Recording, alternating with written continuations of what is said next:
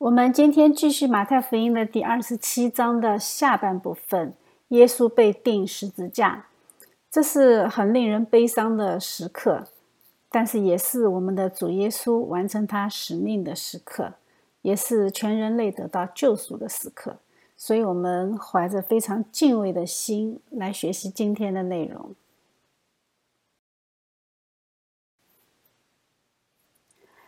在这一个全人类得救赎最关键的时刻中，我们要从三个方面来观看这一幕。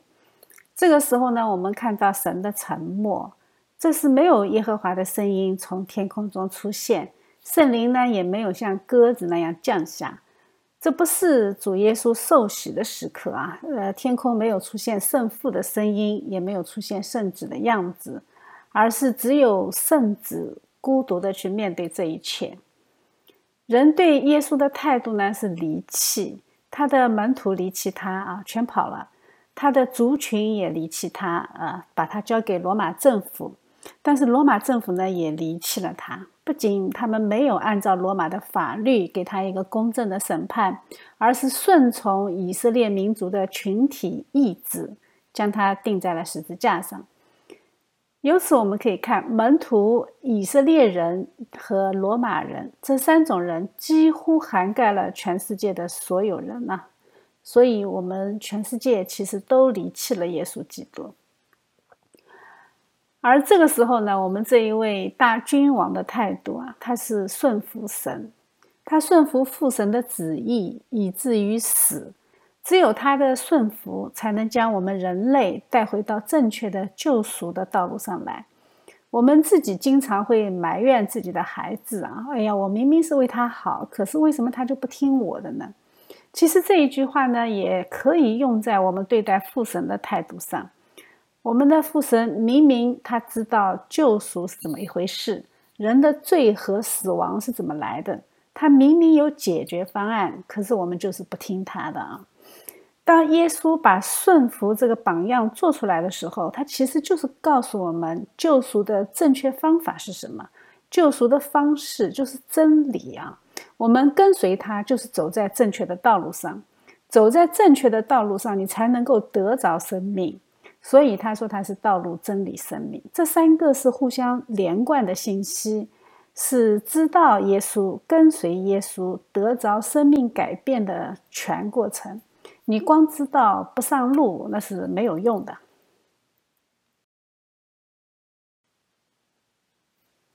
我们紧接着上一节课的内容啊，比拉多审理犹太公会诉耶稣案啊，这个案子呢审完了，接下去呢到了执行的时候，巡抚的兵呢就把耶稣带进衙门，叫全营的兵都聚集在他那里，他们给他脱了衣服，穿上一件朱红色袍子。虽然这是人的行为啊，但是在犹太人的传统里，君王的衣服才能够穿红色的。他们用荆棘编作冠冕戴在他头上，拿一根苇子放在他右手里，跪在他面前戏弄他说：“恭喜犹太人的王啊！”又吐唾沫在他脸上，拿苇子打他的头。荆棘是亚当犯罪之后大地才长出来的一种植物啊。是大地受了咒诅的象征，而神借着这些士兵的手，把这个咒诅的产物挂在了耶稣的头上。他们尽情的戏弄，然后就给他脱了袍子，人穿上他自己的衣服，带他出去要钉十字架。由此我们可以看见啊，这些罗马的兵丁，他们也算是底层民众啊，掌握了一点点权力。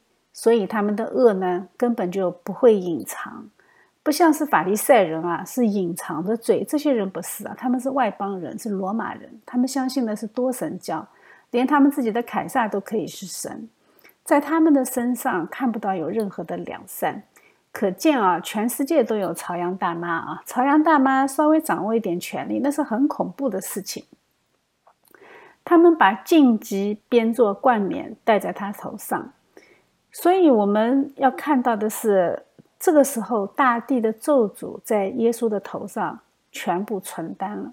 这一位无罪的神的羔羊，他居然是为这样一群非常残忍的这些罗马士兵和这些非常伪善的犹太工会，是为了这样的一群人死啊！所以这种反差实在是太巨大了。福音如果不是从神而来的信息，我们人间是写不出这样的剧本的啊！人间最喜欢看的剧情是什么？就是一夜暴富啊，就是报仇雪恨。耶稣靠自己的能力和才华获得了全犹太人的尊重和爱戴，或者他从十字架上一跃而下，手撕罗马人啊，这个才叫大团圆结局。神为罪人死，这个在人类的文学里面是写不出这样的剧本的啊，所以圣经根本就不可能是人类自己的作品。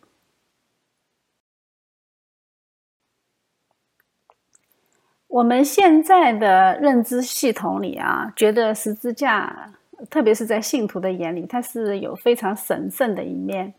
但是我们也不得不承认啊，无论我们有多爱它，但是十字架的起源没有任何的荣耀。它是一种酷刑啊，它是发源于波斯，本来呢是把人献给神的一种献祭的仪式，就是把那些犯人、把那些奴隶或者有罪的人。用十字架把囚犯举起来，献给他们的神呢，献给他们的奥神。于是呢，哎，神就会他们的神啊，就会免除对他们这一块土地的灾祸咒诅。这个刑罚呢，它就从波斯传到了北非的迦太基。罗马人呢，是从迦太基那里学来的。不过，罗马人呢，把它仅仅用于呃反叛者，就逃跑的奴隶，或者是那些最低级的罪犯。这个刑罚是不允许用在罗马公民的身上，呃，那些反叛者或者奴隶，他本来就是被罗马帝国征服的那些小邦国的人，所以呢，十字架呢就在他们中间使用。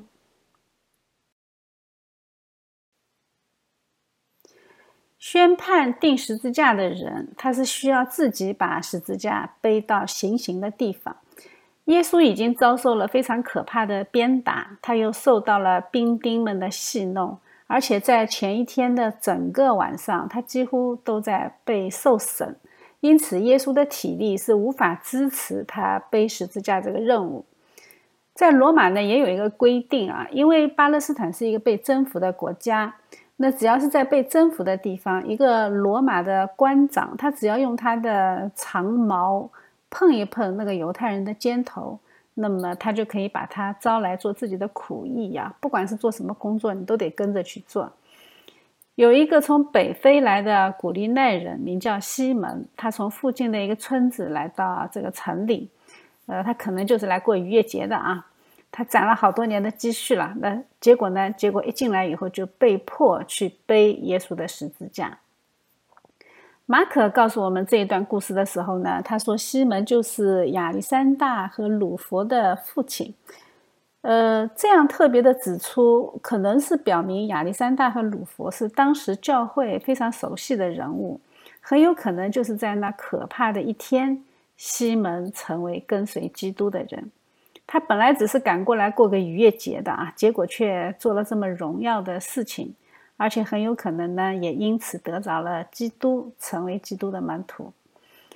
钉十字架的地方是在哥哥他山啊，这个名称呢是由于这一座山的形状很像一个骷髅。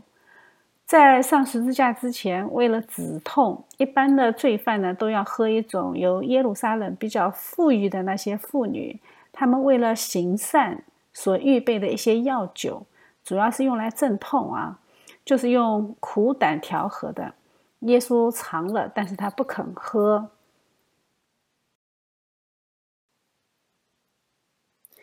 钉十字架的罪犯呢，都是全身赤裸裸的钉在十字架上的。我们后来看到的画像呢，哎，都是加了一个小布片，事实上是没有的。我们的主在十字架上承担了世界上一切的羞辱，连亚当给自己披的无花果树的叶子他都没有啊。因为什么？因为他不需要啊，那是罪人眼里的羞辱，在神的眼里，神所造的一切都是甚好。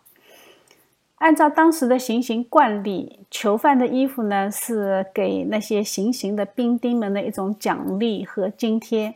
每一个犹太人身上基本上穿戴的是五样东西啊，一个是鞋，一个头巾、他的腰带、他的内衣和他的外衣。那五件东西给四个兵丁瓜分，一人一样，还多一件，对吧？那里衣呢，又是一片织成的，它没有缝，所以约翰福音告诉我们，兵丁抓阄的是耶稣的礼衣。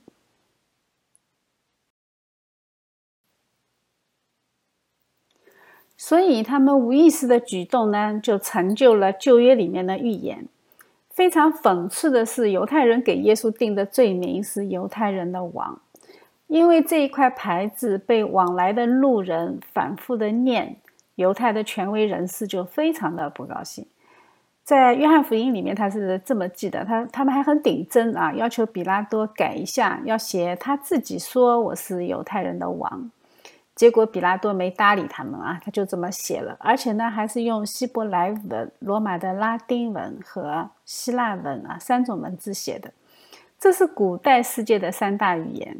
在上帝的安排之下呢，这三大语言体系所代表的思想价值已经在罗马这个系统里面融合了。这三个国家对于世界和世界历史，它都是有特殊贡献的。希腊人向世界贡献了思想，在这个基础上，逻辑思辨是现代科学的工具基础。罗马人呢，向世界贡献了法律和优良的政体。现在的共和体制。它就是受到罗马形式的启发。希伯来人教导世界对真神上帝的认识和敬拜，在启示的神学上，科学和法律你才有终极的意义。如果没有一位至高的神，那你的思想理性就没有什么可以追求的。我们为什么要去研究科学规律呢？是因为我们相信有规律。那为什么有规律呢？那是因为有神的创造。如果你相信宇宙是大爆炸随机产生的，你就不会有统一的这么一个规律。爆炸是不会产生秩序的，它只会破坏秩序。你不相信的话，你可以往地上随机的去撒一把米，然后你去研究那里面的规律，你去试试看啊！你撒几百万次，它都不会有重样的。所以，如果没有神，那么希腊理性，它就会走进死胡同。如果没有对神的敬畏，那罗马的政体它也会走向独裁啊，从共和走向独裁。呃，耶稣的时代，它就已经是后凯撒时代了，它就已经是走向独裁体制的时候。这个是人类自己无法解决的困境。所以，在这个最完美的时间，神派下他的爱子耶稣。来将人类所有的智慧成全在他的身上，我们在他身上看见上帝超然的美和最高的思想，在他身上也看见上帝的律法和上帝的国，在他身上也看见上帝的形象。因此呢，比拉多写的这个牌子，你别看他是随便写的，他真的是非常非常具有深刻的含义。他可以说，世界上的三大语言都必须称耶稣为王。从此呢，希腊的哲学、罗马的法律、希伯来的启示都被主耶稣成全了，然后开始主宰人类世界，接下去两千多年的历史。这就是我们的神啊！随便罪人怎么折腾，他预备好的救恩一定会以我们想象不到的方式领导，并且不管罪人怎么努力，也始终无法阻挡。虽然神的计划很完美，但是愚蠢的人类是完全不知道的。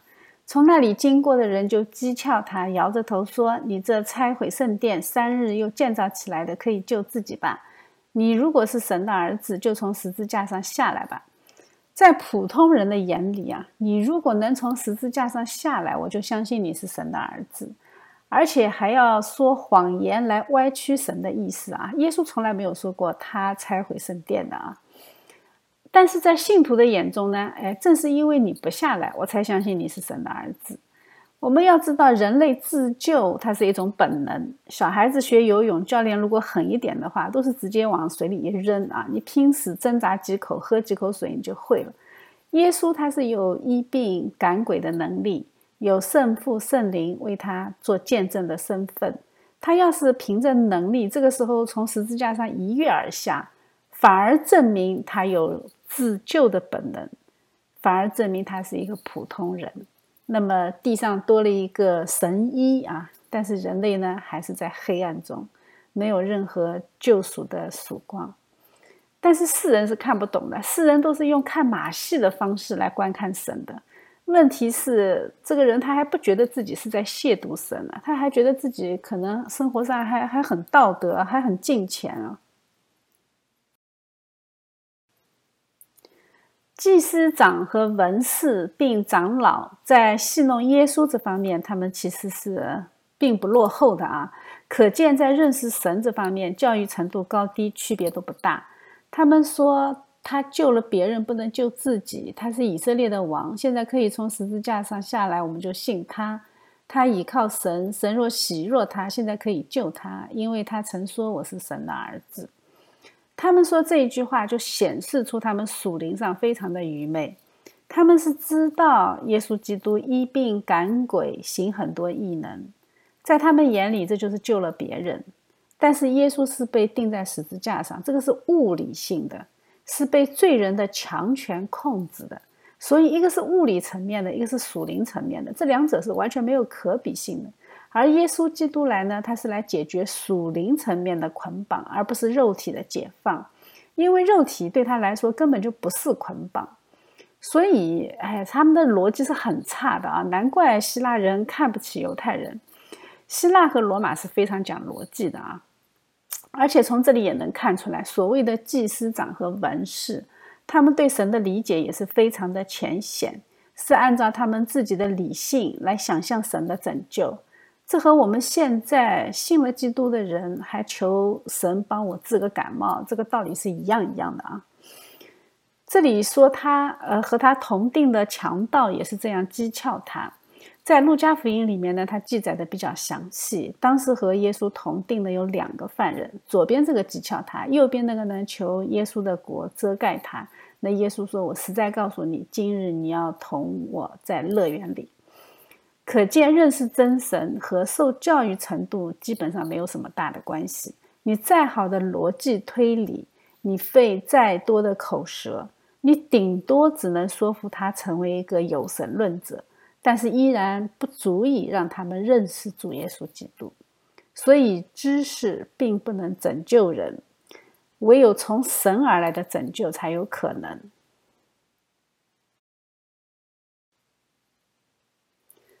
从五正到生出，这个时间是全地黑暗的时刻，不是指耶稣在十字架上的时间啊。我们在念这一段钉十字架的故事的时候呢，每一件事情都好像过得很快啊，实际上它却过了好几个钟头。马可记载这个事情的时间是比较精确的，他告诉我们，耶稣钉十字架的时候是是第三个钟头，也就是上午九点钟。他死于第九个钟头，也就是说下午三点。耶稣在十字架上悬挂了整整六个小时啊，六个钟头，这是非常痛苦的。但是呢，相对于正常的十字架的刑罚，它还是比较短暂的，因为经常有罪犯挂在十字架上好几天才会死。耶稣在这里说：“以利以利，拉玛萨巴戈达尼。”他说的是：“我的神，我的神，你为什么离弃我？”那下面的围观群众呢，就产生三种反应。一个呢是按照自己的理解来解读这一句话，这个人肯定是犹太人啊，否则他是不会知道以利亚的。另外呢，一个人赶紧跑去拿醋给他喝，试图减轻他的痛苦啊，因为这样大声的呼喊，那肯定是非常痛苦的。可见这个人尚且还有怜悯之心。但是这个人这么做呢，恰恰应验了旧约先知预表耶稣的话。这个记载在约翰福音里面啊。另外还有一个人说：“等着，你不是呼叫以利亚吗？看看他来不来救你。”由此可以看到三种对待神话语的态度啊。一个是按照自己的已经有的那些小知识去思意解读神的话语；还有一种呢是听了神的话，他去做。神说渴了。他本着人的本能啊，对待别人的善意和同情，按照自己的良心去做事情，结果他就应验了神的旨意。还有一个呢，就是最普通的，也是最大众化的那种反应，那就是冷嘲热讽的吃瓜群众。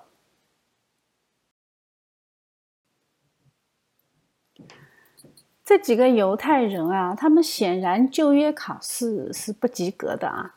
耶稣在这里，他并不是在呼叫以利亚，他是在引用诗篇的第二十二篇来表达他极度的痛苦，因为在那一刻，神是沉默的，神允许这一切发生，神允许背负着全世界的罪的耶稣基督和圣洁的神断开联系。因为在那一刻，他要背负我们的罪，为我们经历死亡。但是更重要的是，他用这一篇经文啊，他用诗篇的这个经文，他来启示他自己。我们可以看看诗篇二十二篇写的是什么，它里面的描述和整个钉十字架的过程是非常吻合的。他说：“凡看见我的，都要耻笑我；他们瘪嘴摇头说，他把自己交托耶和华，耶和华可以救他吧。”圣呃，耶和华既喜悦他，可以搭救他吧？看见没有？这个这个这个简直就是刚才那个场景的描述啊！他下面说：“犬类围着我，恶党环绕我，他们扎了我的手，我的脚。”哎，这个后来确实是扎了啊！他那个呃肋骨下的伤疤，后来耶稣还给多马看了。我们再往下念啊！他们分我的外衣，为我的礼仪针灸。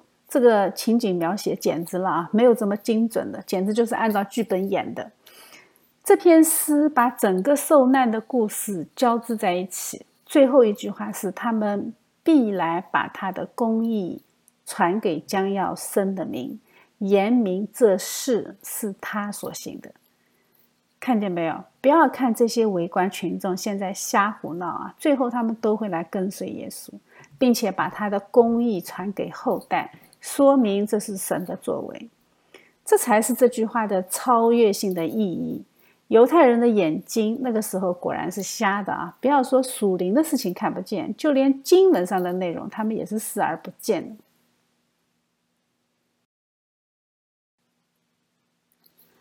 接下去呢，耶稣又大声喊叫，气就断了。如果光看，马太福音，那么耶稣留下的最后一句话就是：“我的神，我的神，你为什么离弃我？”对吧？但是呢，我们把其他的福音书联系起来看，我们就明白了啊。后面还有一句话，马太、马可都记载了耶稣是大声喊叫，但是都没有说他喊什么。在路加福音里呢，他还记载了耶稣喊的内容，说：“父啊，我将我的灵魂交在你手里。”说明耶稣是自愿向上帝付出自己的灵魂，这不是一个古代人搞不清楚什么是死亡，所以泛泛的用一些比较美丽的词句来表达将死之人的心情，不是的啊！你要是知道死亡边缘的人在想什么，你就不会去轻看这一句话。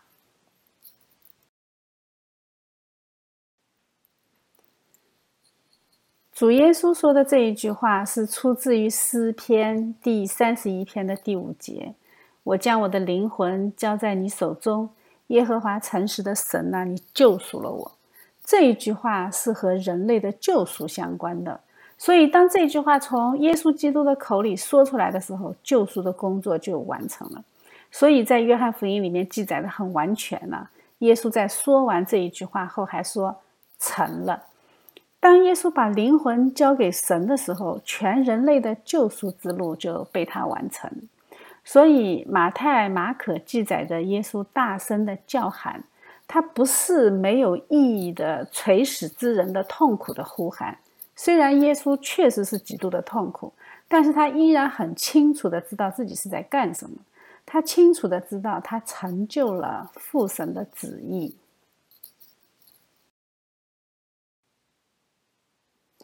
接下去呢，店里的幔子从上到下裂为两半，地也震动，磐石也崩裂，坟墓也开了。已碎圣徒的身体多有起来的。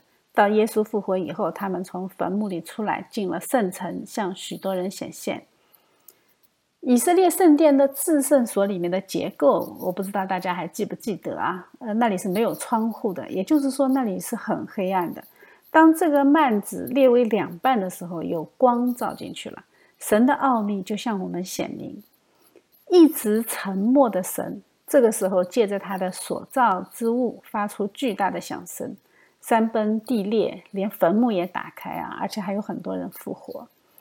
当耶稣基督复活以后，向别人显现的时候，他们从坟墓里出来，走进圣城了。我们看到这里的时候，千万不要以为这是一个神话故事。我们始终要记住啊，圣经是一部历史书，历史是它的记载形式，它的目的是为了启示。历史只是它的记载形式，不是它的目的啊。我们仅仅停留在历史现象，我们就会失去很多珍贵的信息。在这样记载，只有一个解释啊，那就是它就是历史事实。因为当时还有很多其他的人啊，包括那些人，他们都还活着，都是见证人。犹太人如此的仇恨基督徒，但凡他的记载，但凡马太的记载有一点点不真实，他早就被犹太人喷成狗了。马太福音是写给犹太人的，对不对？但是事实上，在保罗的时代，哥林多人呢就已经在攻击这个复活的教义。保罗在哥林多前书里面就专门针对这个话题说了啊，如果没有死人复活的事，基督也就没有复活。基督如果没有复活，那我们在瞎忙活什么呢？对不对？保罗在这里，他用希腊人最擅长的逻辑理性来推理。格林多在希腊雅典附近啊，所以他非常以自己的逻辑理性自豪的，从理性推出耶稣的肉体没有复活。那保罗就保保罗的这一段话，他就是针对的是这个思想。那联系到今天的经文，你就能明白为什么除了耶稣复活以外，还要有很多的圣徒也复活。因为我们的复活，如果嗯，就是我们的复活不仅仅是灵魂，它还有肉体。呃，至于是不是我们现在这个肉体，我个人觉得应该是不是啊？因为现在的 肉体死了以后都会分解掉，但是神会给我们一个荣耀的身体，不受时间空间限制的身体。我们不要以为这样的争论是没有意义的啊，这是很有意义的，因为我们的肉体会复活，我们的肉体是圣灵的殿，这就把我们的信仰和一切其他摧残肉体来获得灵魂得救的那些。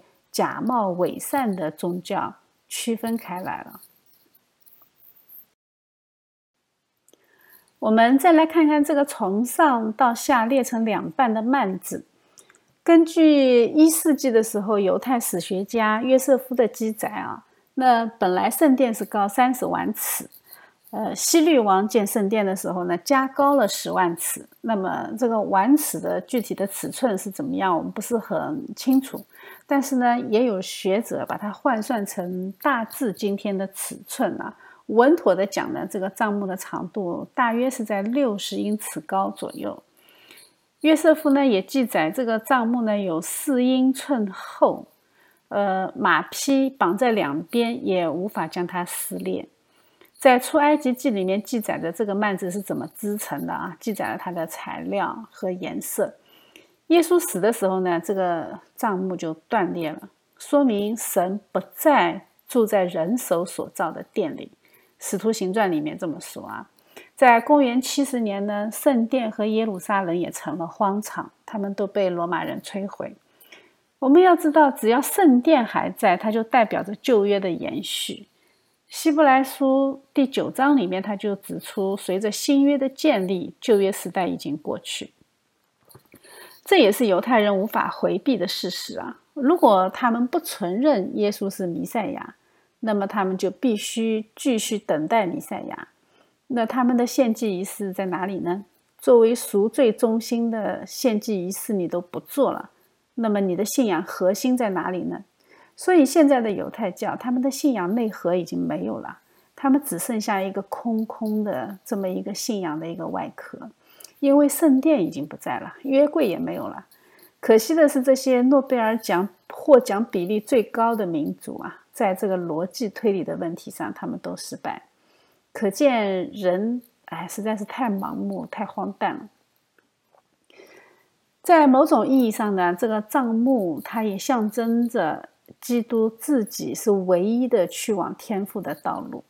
这个幔子是用来遮住至圣所的，除了大祭司在赎罪日的那一天可以进去以外，普通人是不能够擅自进入的，因为上帝的灵居住在这个幔子的后面。所以这里它也有象征的意义啊，就是主耶稣是我们的大祭司，在旧约陶城是这么规定的：只要大祭司还活着，有罪的人就能够得到庇护。那么我们大祭司是永活的基督，那我们当然就全部得着庇护。现在基督是我们的最高祭司，所以我们都可以通过耶稣基督进入到至圣所。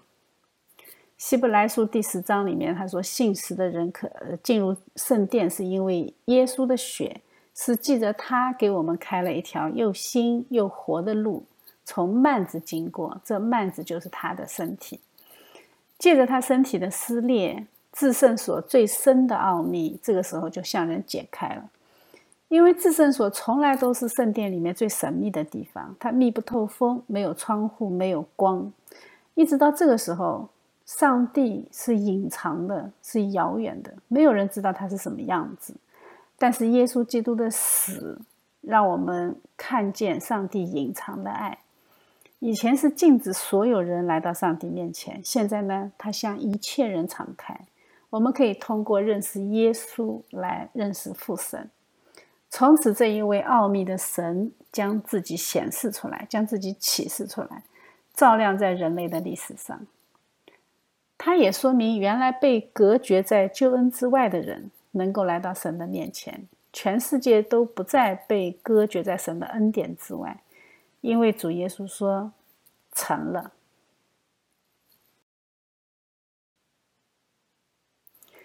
盯着耶稣的那位百夫长，看到这一切，呃，看到周围所发生的一些事情，他就极其害怕，说：“这是神的儿子。”我们真的只有抛下自己的主观论断啊，我们必须盯着耶稣，你才能明白神赐给我们的奥秘。否则，那些地震跟神的儿子有什么关系呢？对吧？地震嘛，那那个那个科学嘛，对吧？耶稣曾经说过：“我若从地上被举起来，就要吸引万人来归向我。”耶稣预言十字架吸引人的能力啊，那百夫长呢是基督十字架吸引过来的人，是十字架结的果子。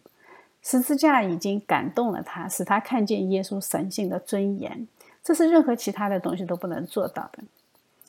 那些妇女远远的看着，那这些妇女里面，其中有两个玛利亚，还有雅各和约翰的母亲。呃，这个。雅各和约翰的母亲，她曾经向耶稣提过要求啊，呃，让两个儿子在天国的时候，一个坐在耶稣的右边，一个坐在耶稣的左边。我不知道这个时候他看着十字架上的耶稣，他的心里有多绝望。那左边、右边的位置看来是没有了。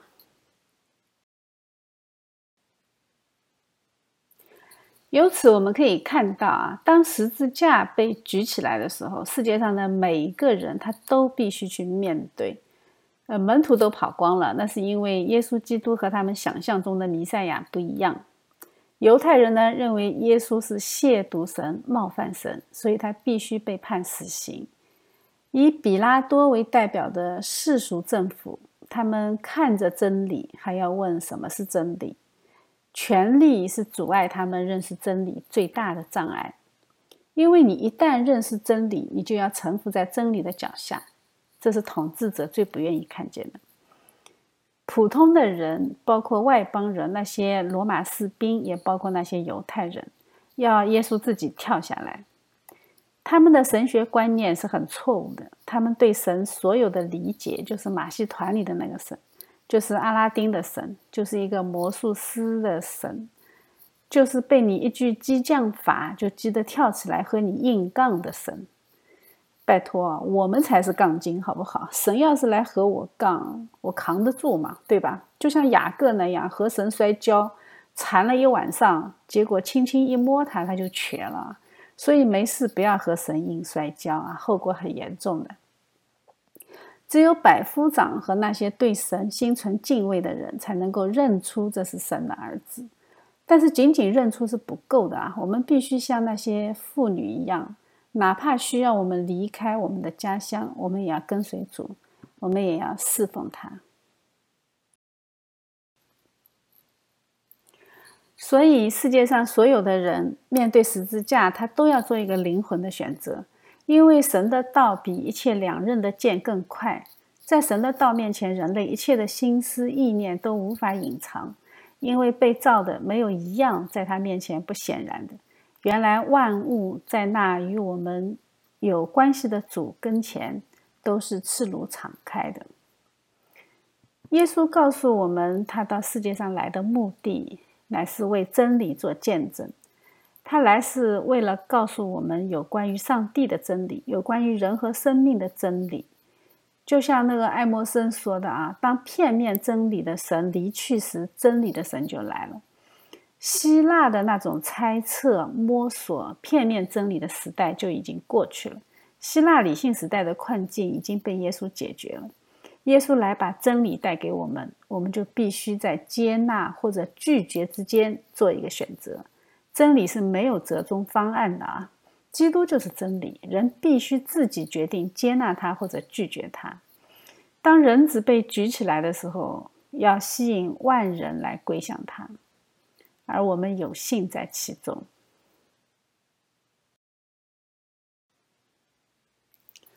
到了晚上，有一个财主名叫约瑟，是亚利马泰来的，他也是耶稣的门徒。这人去见比拉多，求耶稣的身体，比拉多就吩咐给他。约瑟取了身体，用干净细麻布裹好，安放在自己的新坟墓里，就是他凿在磐石里的。他又把大石头滚到墓门口，就去了。有抹大拉的玛利亚和那个玛利亚在那里对着坟墓坐着。按照犹太人的律法，罪犯的尸体是不可以整夜悬挂的，必须当天就要埋葬啊。在《生命记》第二十一章里面说，尸首不可以在木头上过夜，必要当日将他安葬。耶稣的这一件事，它其实具有双重的约束，因为第二天是安息日。按照罗马的法律，罪犯的亲戚是可以要求埋葬尸体的。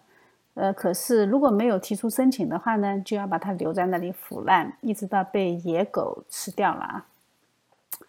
现在呢，耶稣的亲戚没有一个人可以站出来要求耶稣的身体，因为他们都是加利利人，他们在耶路撒冷并没有一座坟墓，因此呢。富有的亚利马泰的约瑟就去见比拉多啊，他自己有一个呃为自己准备的坟墓，结果呢，他因为把这个坟墓献给耶稣而扬名后世啊。约瑟呢是公会成员啊，我们在路加福音第二十三章里面看到说他是个义士，义士这个不是公义的义啊，这个义士就是指他是在罗马公会里面可以参政议政的义士。路加告诉我们，众人所谋所为，他并没有服从。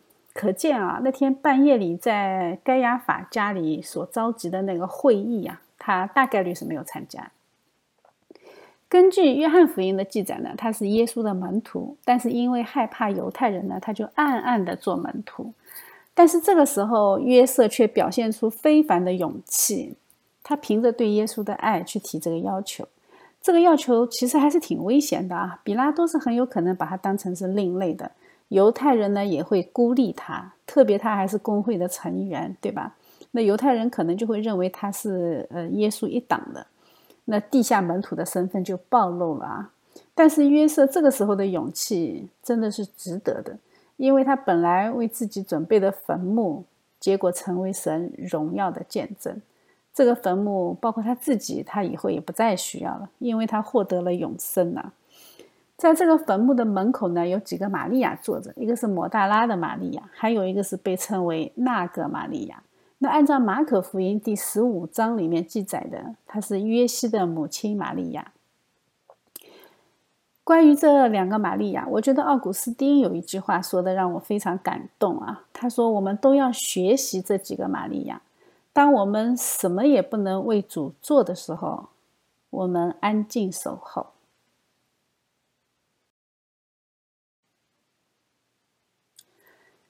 次日就是预备日的第二天，祭司长和法利赛人聚集来见比拉多，说：“大人，我们记得那诱惑人的还活着的时候，曾说三日后我要复活。”因此，请吩咐人将坟墓把守妥当，直到第三日。恐怕他的门徒来把他偷了去，就告诉百姓说他从死里复活了。这样，那后来的迷惑比先前的更厉害。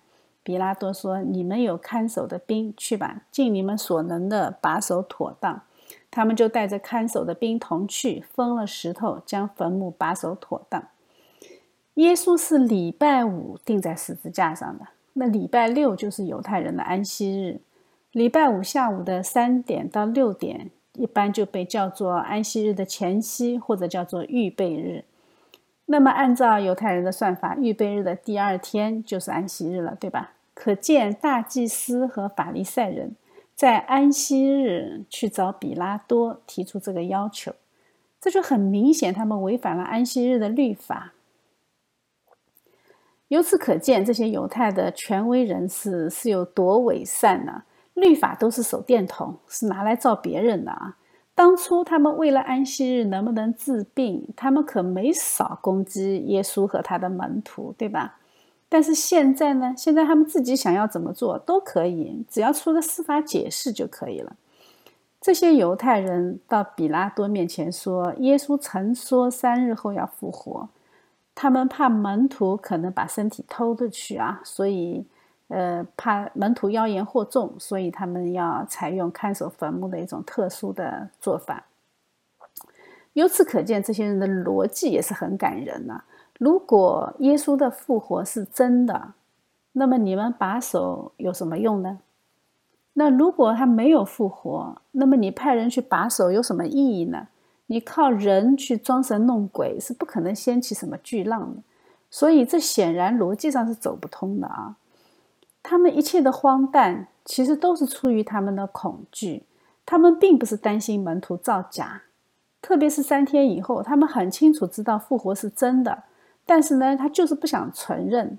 为什么后来他们还花钱买通士兵去造假呢？对吧？百姓如果一旦知道复活是真的，那么这些尊贵人士啊，这些法利赛人、祭司长，他们在犹太社会中的主导地位就会失去。他们是想保住自己的饭碗和身份，多过于他们爱真理。这个和宗教改革时期的罗马天主教会是很类似的啊。靠宗教吃饭的人，他最终会成为神的敌人。所以耶稣基督说：“在你们中为大的要做小的。”你只有这样的信仰态度，我们才能在世界上去做正确的事情。否则的话，既得利益会捆绑我们，成为我们的拦阻。慢慢的，慢慢的，他就会引诱我们去成为神的敌人。所以放下名利和欲望很重要，而只有真正的认识耶稣基督，你才有可能去做到这一点。否则的话呢？否则撒旦分分钟可以诱惑我们。所以我们最后再来总结一下啊，认识耶稣基督是一切的根本。是我们信仰的中心，是我们认识神和认识自己最基本的方法。耶稣亲自宣告，他就是 I am，对吧？这个就是旧约，呃，耶和华向摩西启示自己的时候说的那一句话啊，就是 I am，I am。希伯来语里面就两个字啊，我是，我是。这是对我们具有非常超越性的启示。我们在介绍自己的时候都是用这个句型，对吧？就是 I am 某某某啊，I am Sally，I am Tom，对吧？但是这个 I am 它就是神的名字，